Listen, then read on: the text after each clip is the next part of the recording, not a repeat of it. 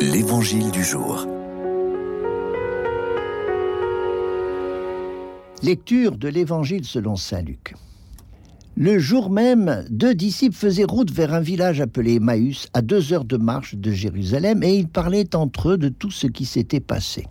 Or, tandis qu'ils s'entretenaient et s'interrogeaient, Jésus lui-même s'approcha, il marchait avec eux.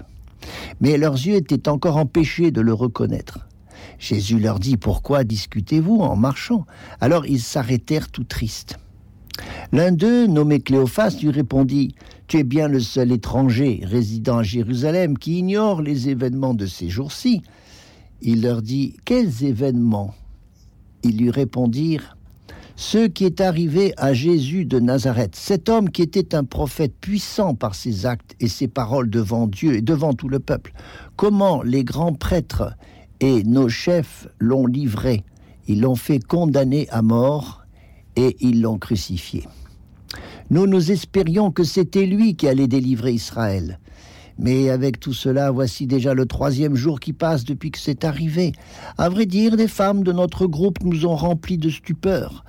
Quand, dès l'aurore, elles sont allées au tombeau, elles n'ont pas trouvé son corps. Elles sont venues nous dire qu'elles avaient même eu une vision des anges qui disaient qu'il est vivant.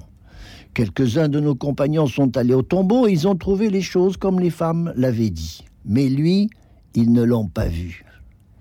Il leur dit alors, Esprit sans intelligence, comme votre cœur est lent à croire tout ce que les prophètes ont dit, ne fallait-il pas que le Christ souffrit pour cela, pour entrer dans sa gloire? Et il leur interpréta dans toute l'écriture ce qui les concernait. Quand ils approchèrent du village où ils se rendaient, Jésus fit semblant d'aller plus loin, mais ils s'efforcèrent de le retenir. Reste avec nous, car le soir approche et déjà le jour baisse. Quand il fut à table avec eux, ayant pris le pain, il prononça la bénédiction, et l'ayant rompu, il leur donna. Alors leurs yeux s'ouvrirent, ils le reconnurent, mais il disparut à leur regard. Ils se dirent notre cœur n'était-il pas brûlant entre nous, tant qu'il nous parlait sur la route et nous ouvrait les Écritures? On connaît cette histoire assez sensationnelle et très bien détaillée de cette rencontre, une nouvelle rencontre qui suit Pâques, c'est la rencontre des pèlerins d'Emmaüs. Alors, premier temps, c'est une situation classique. Eh ben, c'est le jour même de Pâques, l'après-midi. Ils sont dans une grande déception. Ils ont perdu toute espérance. C'est la dépression. Leur idée, c'était qu'ils devaient sauver Israël. Ils étaient pleins d'enthousiasme et puis patatrac.